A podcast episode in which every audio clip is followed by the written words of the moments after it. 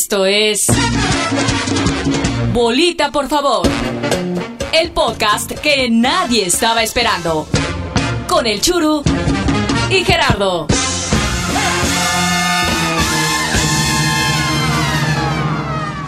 Queridos podescuchas, es un gusto, es un gusto estar con todos ustedes una semana más aquí en Bolita, por favor, el podcast que nadie estaba esperando, hoy en su edición número 10. Yo soy el Churu Rock, ya llegamos a 10 emisiones de Bolita, por favor, y les agradecemos a todos y cada uno de ustedes por sus likes, por sus suscripciones, por compartir las publicaciones. De verdad, de verdad, muchísimas gracias. Y hoy voy a saludar a alguien que por su edad ya tendría que estar en su casa guardado porque es de alto riesgo, pero por su edad tampoco todavía es merecedor de vacuna. ¿Cómo estás, Gerardo Ramos? Mi querido Churu Rock, dicen que si vimos luchar a Octagón, a Máscara Año 2000, a Atlantis y a Tinieblas y a Lucha juntos, aguas, ¿no?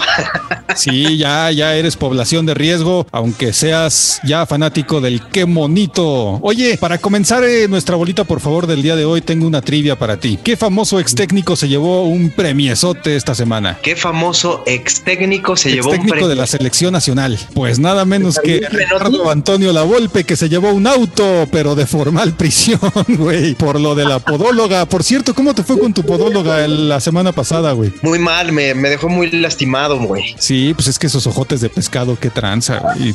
Los cayotes que te, que te avientas. Son verdes, güey, sí son verdes. Ahora Ricardo Antonio Lavolpe tiene que presentarse ante el juez, comparar las pruebas, o más bien presentar sus argumentos en contra de las nuevas pruebas y que el juez decida si hay un, eh, un nuevo proceso o, o si sigue el, el anterior, ¿no? O si de plano dice, ah, sí, no, estas, estas pruebas se revocan y, y ya tienes de nuevo tu libertad. Oye, pero ¿qué pruebas va a presentar? Va a decir, este, no, esta uña, esta uña no era mía, esa uña que tiene ahí adentro no es mía. ¿O cómo, cómo va a comprobar Ricardo Antonio Lavolpe que no se merendó a la podóloga? Pues por, no, porque no lo hizo, güey. ¿Quién sabe? Creo. Yo creo y no, va a decir, a esa podóloga yo la formé. Ya, güeyes, dejen de decir sus No, mamadas. increíble. Desde, desde 2014 se encuentra este caso que se cierra, que se abre, que se, se cierra y se abre de nuevo.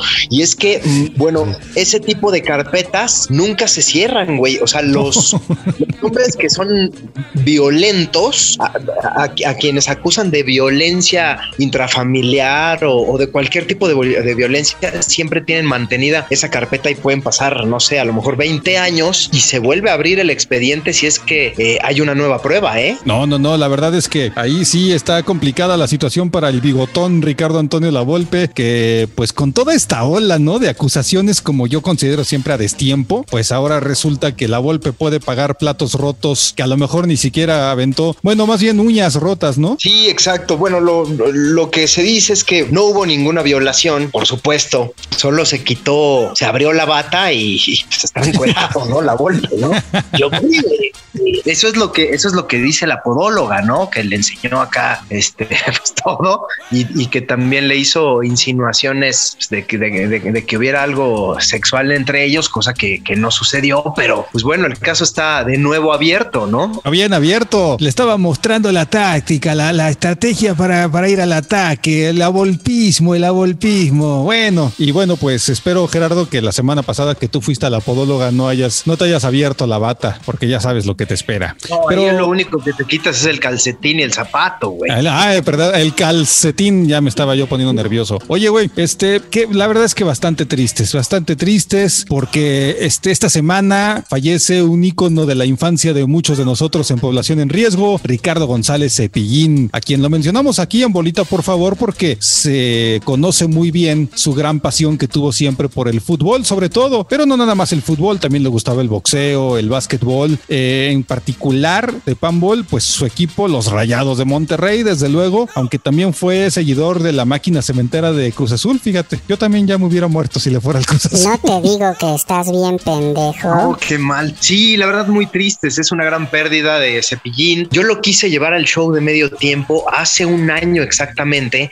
Hablé con su representante, que, que era un mamerto, por cierto, y Cepillín, buenísima onda, me dijo, no te preocupes, cuando yo esté en México nos ponemos de acuerdo y hacemos el show de medio tiempo. Cosa que, bueno, por la pandemia ya no se pudo, pero sí tuvo sueños de futbolista Cepillín. Fíjate, se probó en el Jabatos. Llegó a primera especial y fue compañero de Ricardo Escamilla, quien también se probó, pero él a final de cuentas jugó en Rayados de Monterrey. Mientras tanto, Cepillín en esa, en esa primera especial fue portero suplente de Juan de Dios Cotera, que Juan de Dios Cotera fue el primer portero en la historia de Tigres, que antes de llamarse Tigres se llamaban Jabatos. Ah, mira qué interesante, no mames. Pancho Pinocho. Oye, bueno, pues en honor a Cepillín, ¿qué te parece si vamos a bailar? Vamos a bailar como, como, como acostumbraban tanto el hijo de Cepillín, o sea, Cepi, y Frankie. Ajá. ¿Te parece bien? Ahí vamos. Levántate, Gerardo, párate. Ya, ya está, ya estoy Bien, bien. listo. A ver, chila India, chila India. Oh. Por delante. Por detrás. Por delante. Por delante, Por detrás. por detrás. Ay, güey. Ay, güey. ¿Qué pasó? ¿Qué pasó ahí? Ah, mira. acabado de nacer. Ya nos dimos cuenta de algo. Tú eres. Camínale, Gerardo, camínale. Por delante. Pierna derecha. a Mis brazos. Pierna izquierda. Por detrás. Pierna derecha. Por delante. Pierna izquierda. A ver, avanza más rápido que te estoy dando de picotazos con mi nariz en tu nuca. Apúrale, Gerardo. Por delante. Se creen muy cagaditos, ¿no? Por detrás. Cuidado con el, cuidado con los globos. Porque te quiero y te doy todo mi amor. ¿Qué tal, eh? Oye, esto me suena como.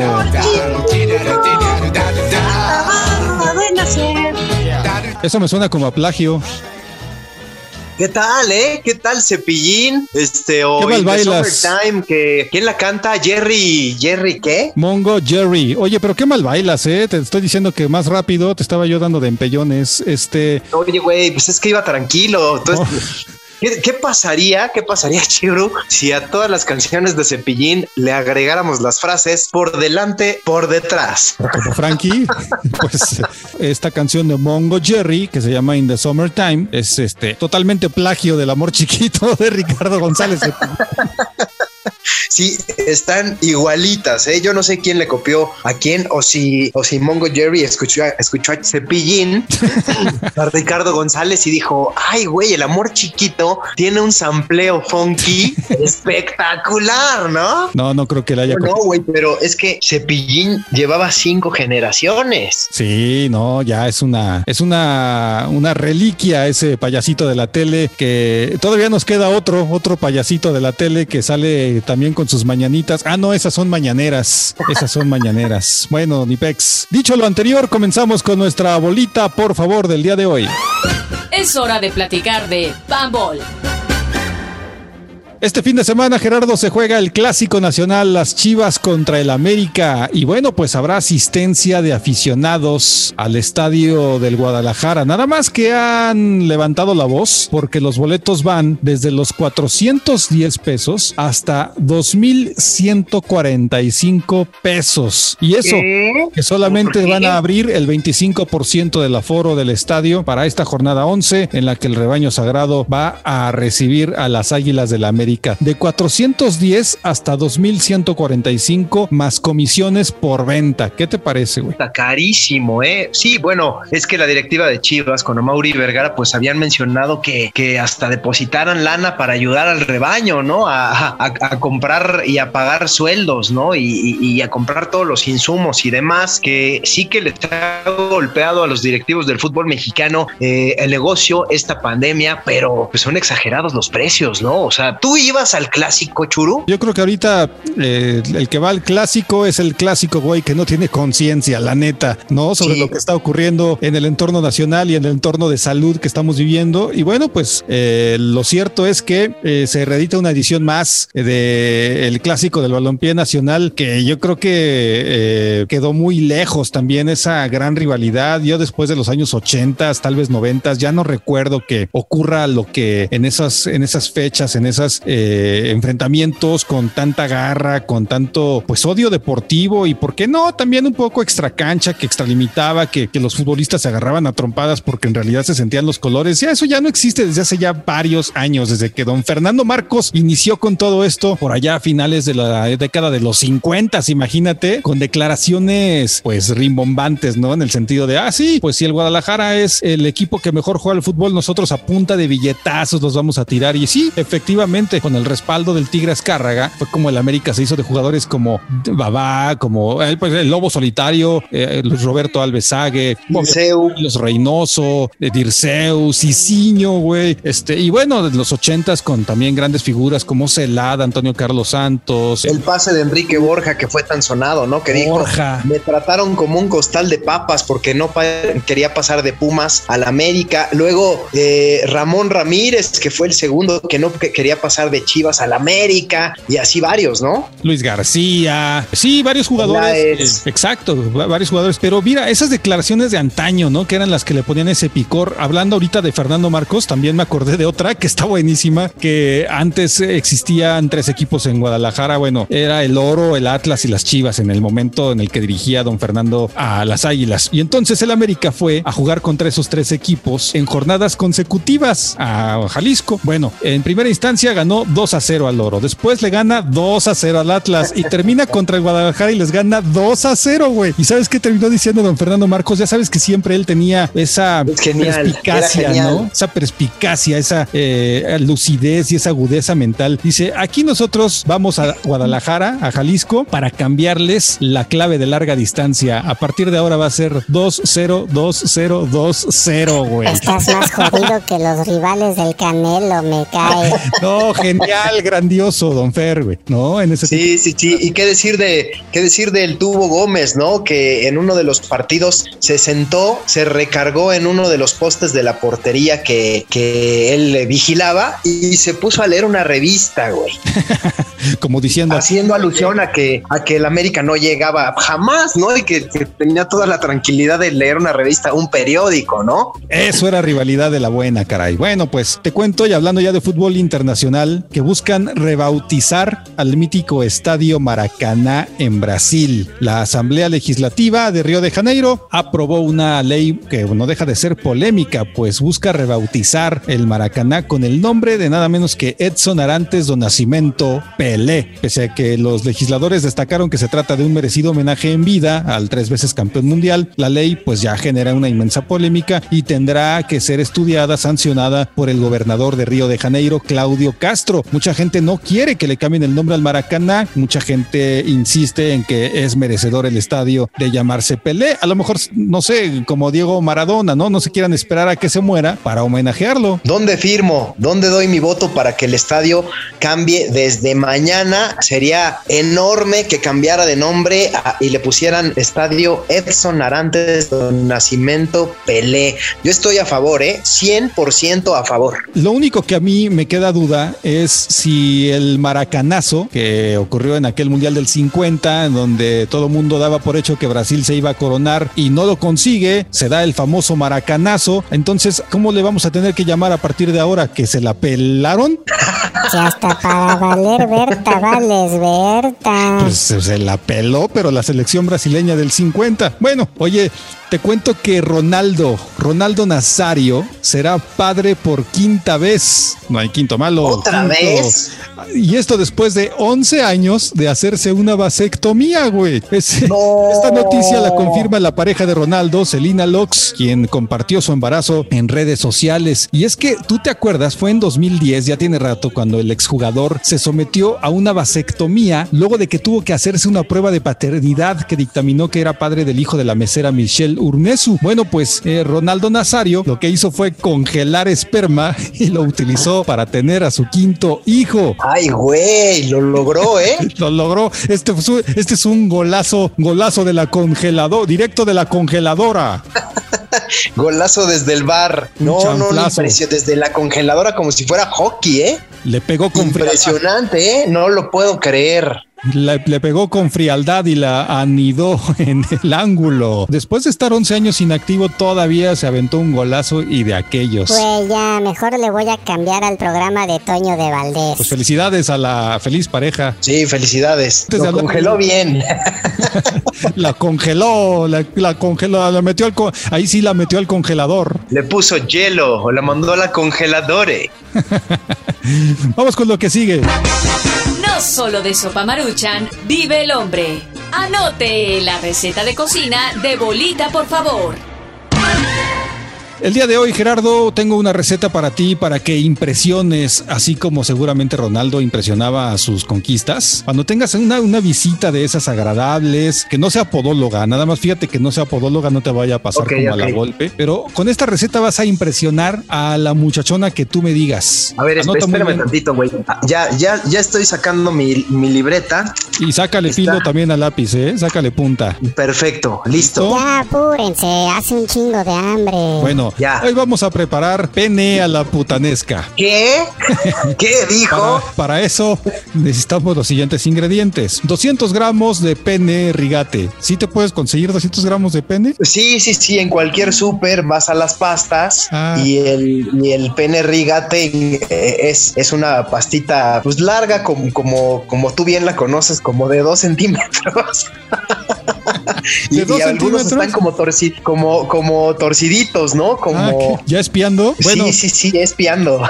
Para mí que los dos son unos hablando de, de- de- de los 200 gramos de pene, también tienes que conseguirte cuatro anchoas, un puñado de alcaparras, dos puñados de aceitunas negras, una cebolla morada, dos dientes de ajo, tomates tipo cherry, Sí. eh, aceite de oliva, sal, pimienta, orégano y también sabes que es al gusto el chile. Bueno, Ok, Pues ahí te va la receta. Está facilísimo. Nada más cortas a la mitad los tomatitos cherry y las aceitunas. Escurres las anchoas. Ya que estén bien escurridas las anchoas, las cortas en trozos. En una sartén le pones el aceite, fríes la cebolla 5 minutos, los dientes de ajo 3 minutitos. Ajá. Añades los tomates cherry, las aceitunas, las alcaparras, el chile y el orégano. Y cocinas a fuego oye, pero no dijiste, no, no dijiste cuál chile, güey. el de 700 venas y cocinas a fuego lento durante 7 minutos revolviendo de vez en cuando. Llevas el agua a hervir en otra olla. ¡Este machete! ¡Ocho Este Pinocho! machete.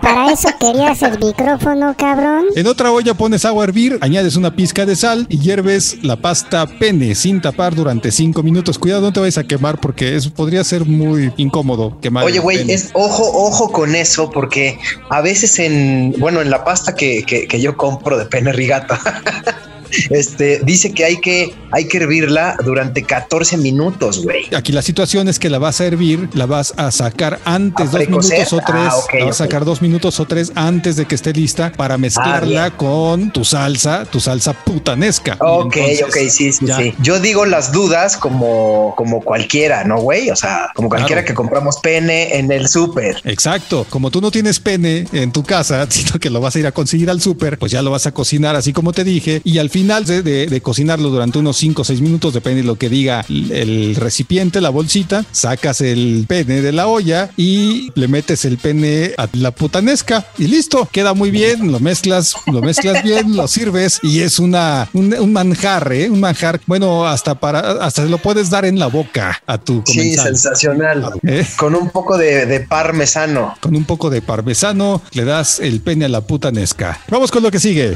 Ya hablen de otra cosa que no sea fútbol, por favor.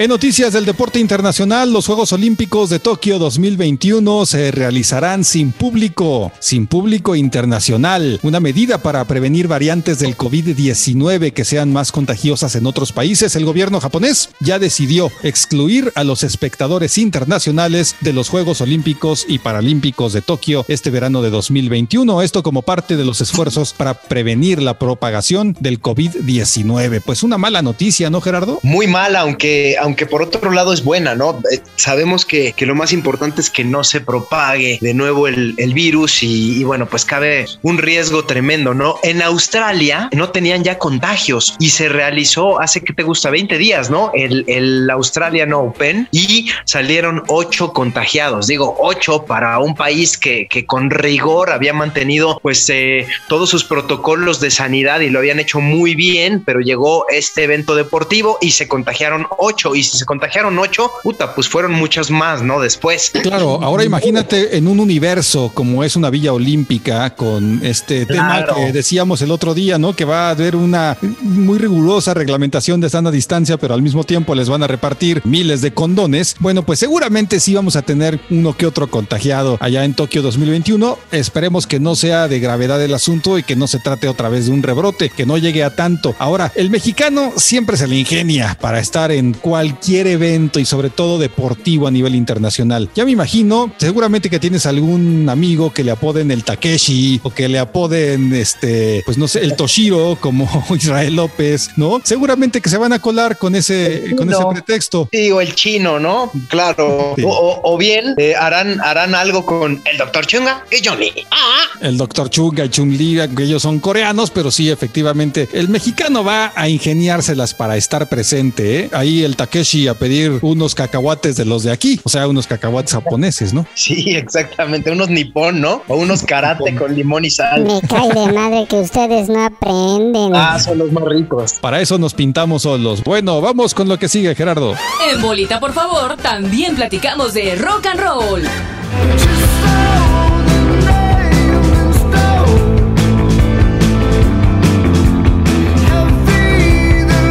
Esto que estamos escuchando es lo más reciente de los Kings of Leon. Me gusta, me gusta. Se llama The Bandit y viene en su más reciente producción, el octavo álbum después de cinco años de espera. Editaron esto que se llama When You See Yourself, cuando te ves a ti mismo. Un álbum que te digo algo, Gerardo, estaba grabado desde antes de la pandemia y se esperaron hasta ahora para publicarlo. Producción del británico Marcus Drafts, quien ha trabajado entre otros con artistas de la talla de Bjork, Arcade Fire o Coldplay. Así que ahí está esto, lo nuevo de Kings of Leon. Está bueno, está chido, ¿no? Un aplauso a los Kings of Leon porque mantienen el sello. Hay otra rola muy californiana con un sampleo muy bueno. Ah, pues es esta, ¿no? Que estás poniendo chulo. Exacto. Eh, esto que se llama The Bandit es el primer corte que se extrae del álbum When You See Yourself. Y eh, escuchemos ahora un extracto también. Se llama When You See Yourself, Are You Far Away? Esto es de Kings of Leon y lo escuchamos aquí en Bolita, por favor. A ver.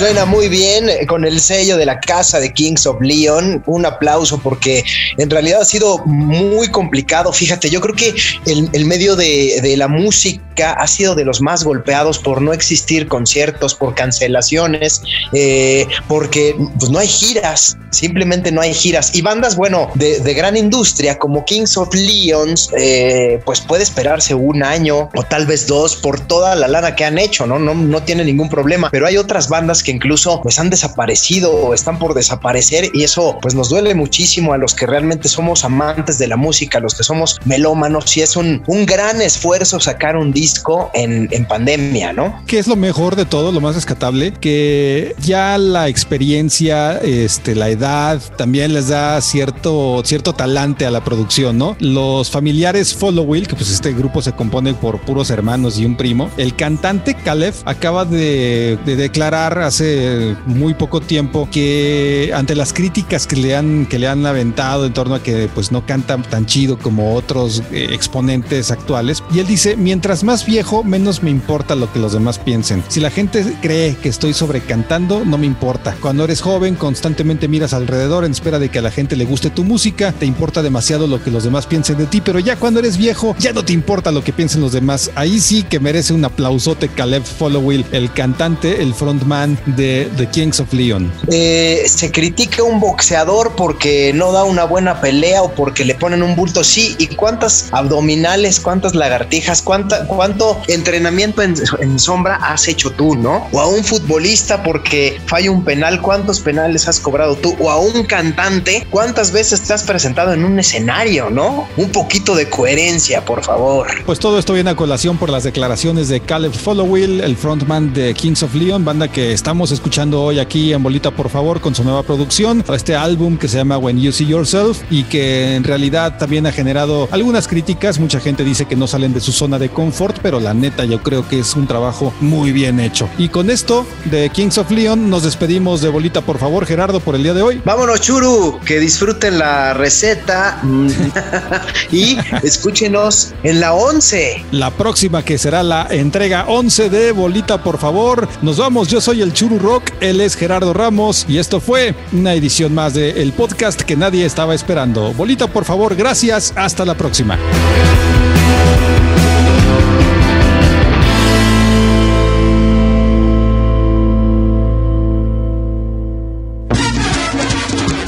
Si llegaste hasta aquí, felicidades. Tienes una alta tolerancia a la estupidez. Te esperamos la próxima semana con más de Bolita, por favor. El podcast que nadie estaba esperando. Con el Churu y Gerardo.